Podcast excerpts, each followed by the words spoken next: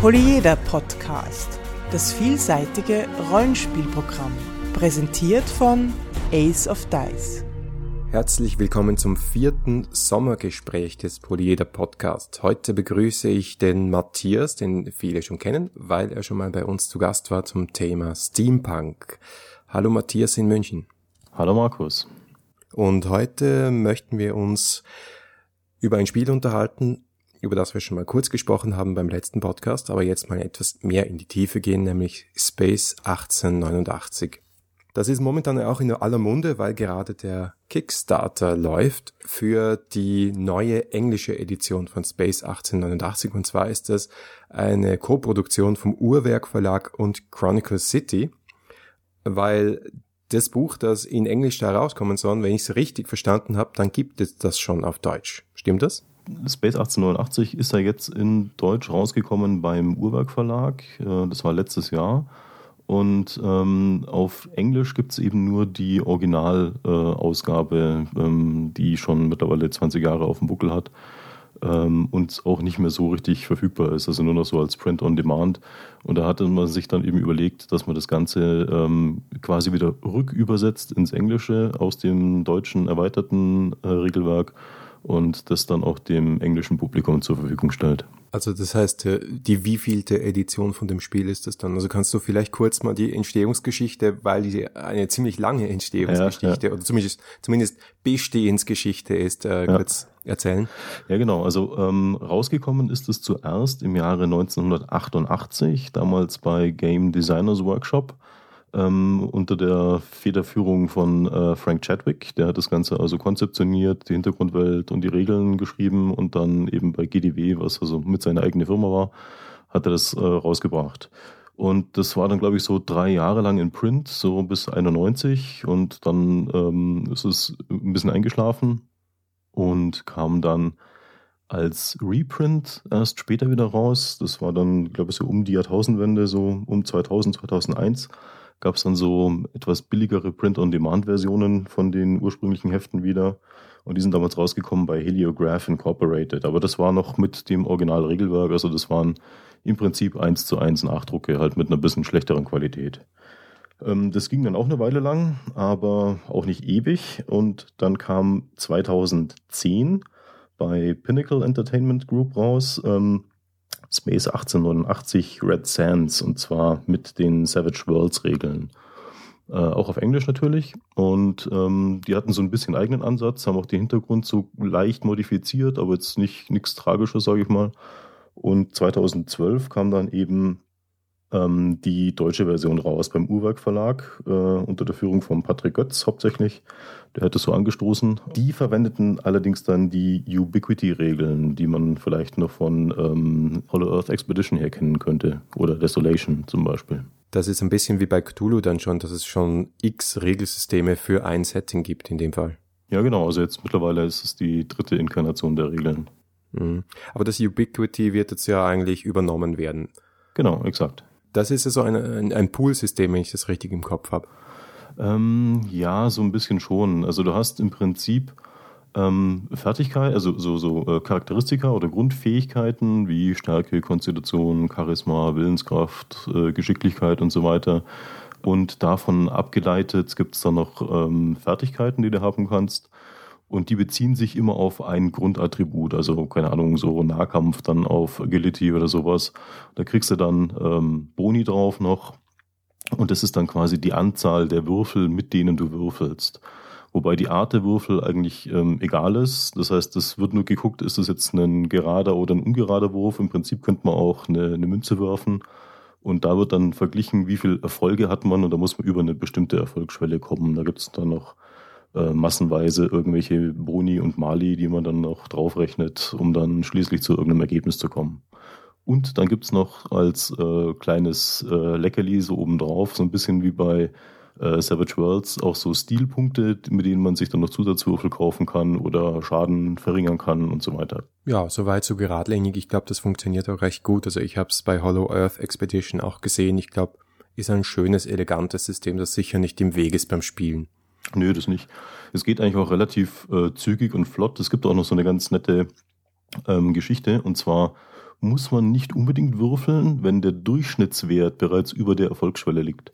Das heißt, wenn ich jetzt ähm, mit sechs Würfeln äh, würfeln muss, dann ist der Erfolgswert quasi äh, eine 3, ja.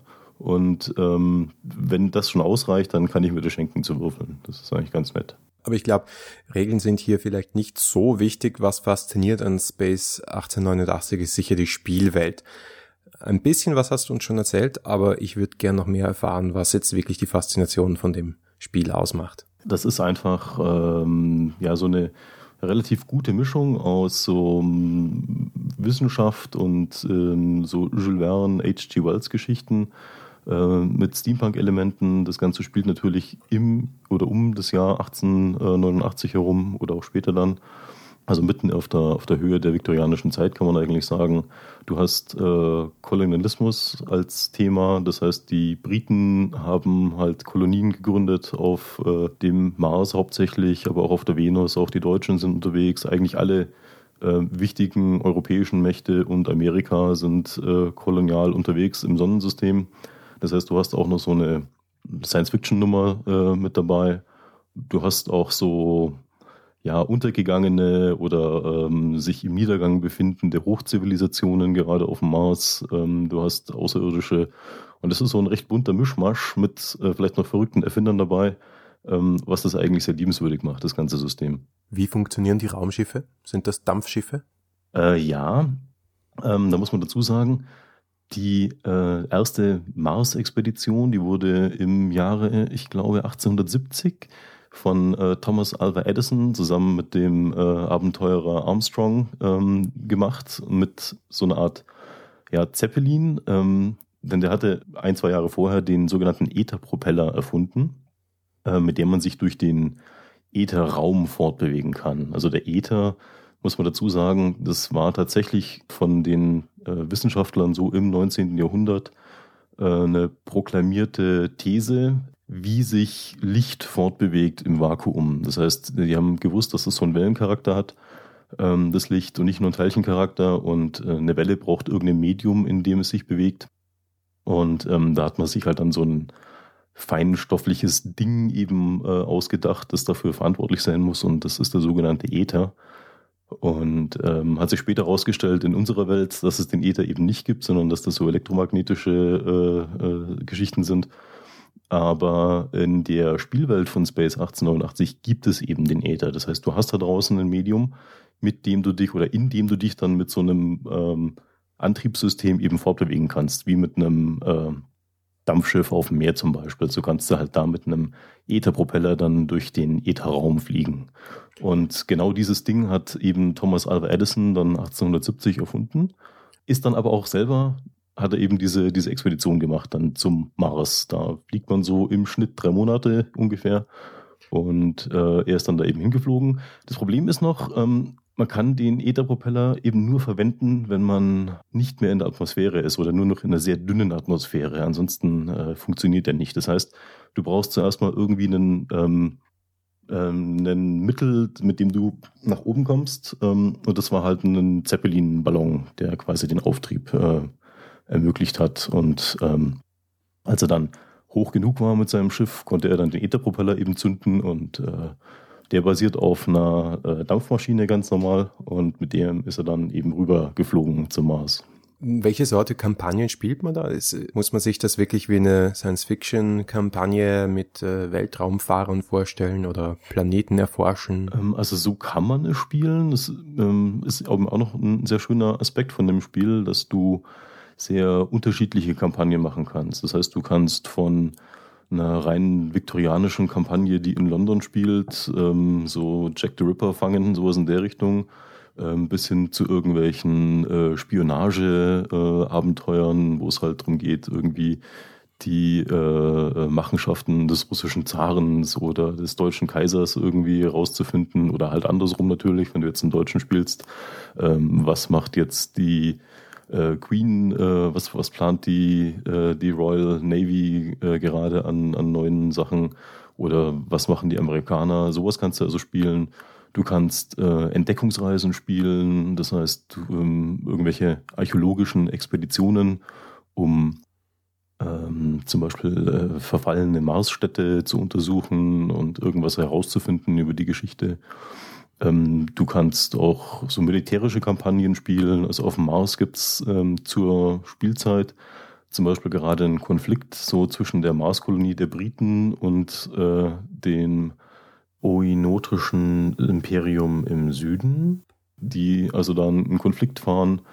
Ähm, du kannst so Piratenkampagnen spielen. Ähm, das heißt, es gibt auch so Luftpiraten, die versuchen, irgendwelche Handelsrouten zu überfallen. Da kannst du dann Geleitschutz zum Beispiel machen. Also es ist ähm, eigentlich alles möglich in, dem, in der Spielwelt. Das ist auch das Schöne dran.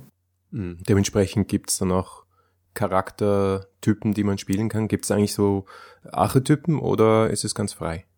Also es ist relativ frei. Es gibt so ein paar Archetypen als Beispielcharaktere. Da kannst du den britischen Armeeoffizier spielen, du kannst äh, den Erfinder spielen, du kannst einen Missionar spielen oder einen Abenteurer, einen Entdecker, wie auch immer ähm, einen Wissenschaftler, der so irgendwie versucht, äh, geheimes, uraltes Wissen aus, aus irgendwelchen marsianischen äh, Ruinen zu bergen und, und, und. Also es ist eigentlich relativ, ähm, kann man sich raussuchen, was einem so zum persönlichen Spielstil am besten passt und was so zur, zur Gruppe vielleicht dazu passt. Gibt es eigentlich Ureinwohner auch auf dem Planeten? Gibt es Aliens? Ja, also es gibt, ähm, fangen wir vielleicht mal so der Reihe nach von der, von der Sonne aus an und äh, arbeiten uns so an den Rand des bekannten Sonnensystems vor.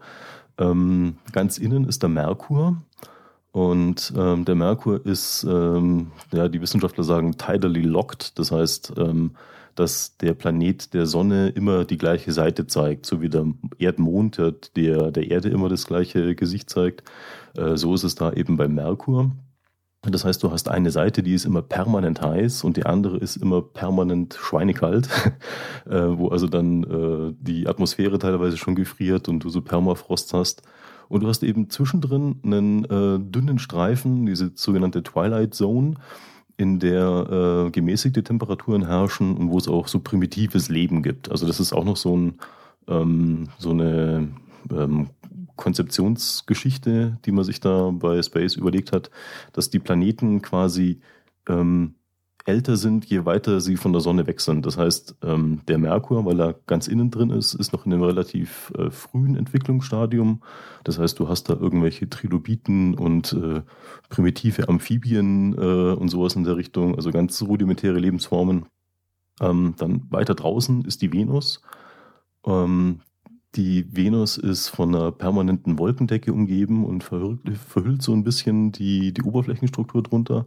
Und es liegt daran, ähm, weil es halt ein sehr feuchter, sehr heißer Planet ist. Ähm, das heißt, du hast da uralte, äh, äh, oder besser gesagt urtümliche Dschungellandschaften und Sümpfe mit ein paar wenigen flachen Meeren und ähm, Nachdem es natürlich noch äh, sehr urtümlich ist, hast du da auch Dinosaurier und äh, altertümliche Schachtelhalmfarnwälder äh, äh, und auch primitive Echsenmenschen, die also dann auch von den äh, irdischen Kolonisten dann äh, als äh, willige Arbeitskräfte hergenommen werden, um ihre Kolonien dort aufzubauen. Ähm, dann hast du halt die Erde, die ist im Großen und Ganzen so, wie wir das auch kennen. Das heißt, so ähm, einigermaßen in der Blüte ihrer Jahre mit einem gemäßigten Klima ähm, und einer hochstehenden Zivilisation. Und ähm, dann weiter draußen kommt der Mars, ähm, der halt schon, sage ich mal, die Blüte seiner, seiner Zivilisation hinter sich hat. Das heißt, ähm, da gibt's auch eine, eine Geschichte, die sich über 35.000 Jahre äh, zurück erstreckt. Und die Blütezeit war im Prinzip so vor 25.000 Jahren, 15.000 Jahren, so in dem Rahmen, ähm, als die Kanalmeister oder die Kanalbauer damals halt dieses gigantische Kanalsystem auf dem Mars angelegt haben, um den sich im Austrocknen befindenden Planeten quasi wieder zu bewässern mit den geschmolzenen Wassermassen, die man von den Eiskappen her an den Polen dann äh, Richtung Äquator bringt. Und ähm, der Planet selber ist halt schon sehr trocken, weil er einen Großteil seines Wassers verloren hat. Ähm, das Wasser ist hauptsächlich in den Polkappen gespeichert oder halt chemisch äh, gebunden im Boden drin. Daher auch die rote Farbe, weil es so ein bisschen ähm, tatsächlich Eisenoxid oder Rost ist.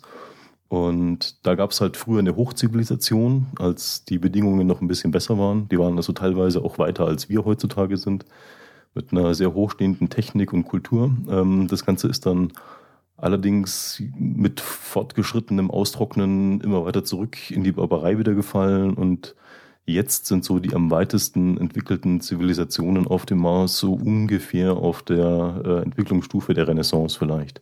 Mit ein paar kleinen Ausnahmen, aber im Großen und Ganzen ist es eben so. Dann weiter draußen, äh, hinter Mars kommt dann der Asteroidengürtel. Und das scheint ein ähm, ja, bereits zerstörter Planet zu sein. Also da muss früher mal was gewesen sein. So gehen zumindest die Theorien und ähm, was auch immer da war, der Planet, der ist wohl äh, explodiert oder zerstört worden durch irgendeine Katastrophe und jetzt ist nur noch der Asteroidengürtel übrig. Oh, wow. Also es klingt wirklich nach einer sehr umfangreichen Spielwelt. Ist das eigentlich, wenn man da einsteigen möchte, äh, ein bisschen überwältigend? Ja, also der ähm, Spielleiter sollte sich da schon gut einlesen, weil es ähm, schon eine sehr komplexe Welt ist. Ähm, das heißt, zumindest wenn man jetzt ähm, auf Mars zum Beispiel spielt, ähm, weil es da sehr viel ähm, ja, äh, Stadtstaaten mit eigenen Kulturen und äh, Vorlieben und Sprachen und so weiter gibt. Ähm, man kann das Ganze aber auch erstmal klein anfangen auf der Erde oder mit einer Expedition zum Mond oder sowas in der Richtung.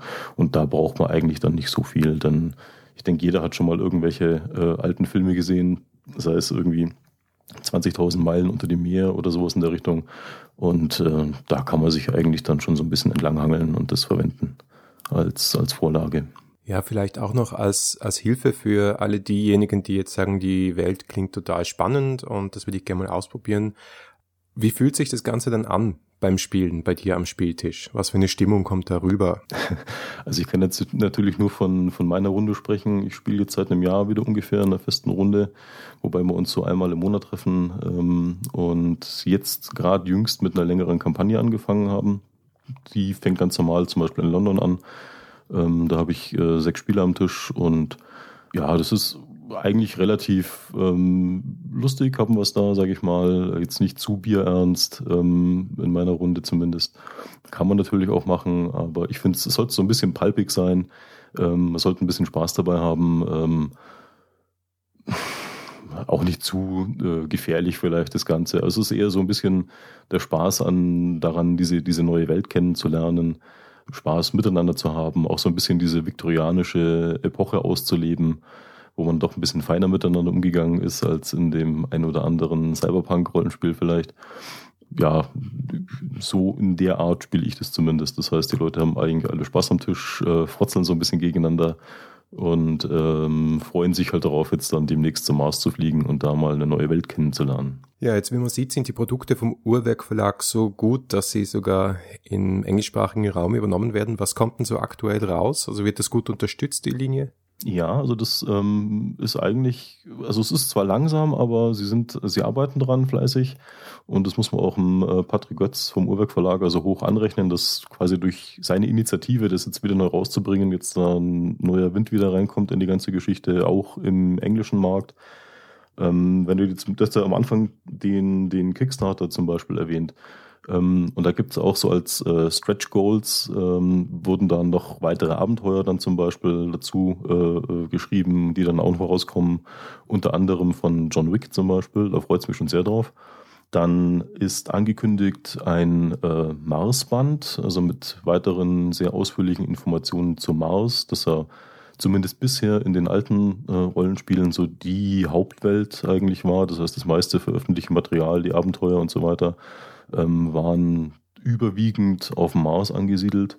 Ähm, dann ist angekündigt und auch schon sehr weit fortgeschritten der Venusband. Da gibt es auch schon äh, die Cover-Illustration, die auch sehr schön ausschaut, ähm, wo also die Venus ein bisschen genauer beschrieben wird. Ähm, dann ist angekündigt noch äh, demnächst ein Spielleiterschirm und sogar als äh, kleine Schmankerl, das müsste nächsten Monat jetzt rauskommen, sogar einen äh, Soundtrack, also eine CD, die du als äh, Spielleiter dann für Hintergrunduntermalung zum Beispiel hernehmen kannst. Das ist ein breites Programm, eine wirklich vielseitige, tiefe und ganz schön verrückte Welt. Klingt jedenfalls spannend. Vielen Dank für deine Auskunft. Vielen Dank, dass wir wieder geplaudert haben. Ja. Und ja, alles Gute nach München. Ja, ebenso. Und danke und schönen Gruß nach Wien.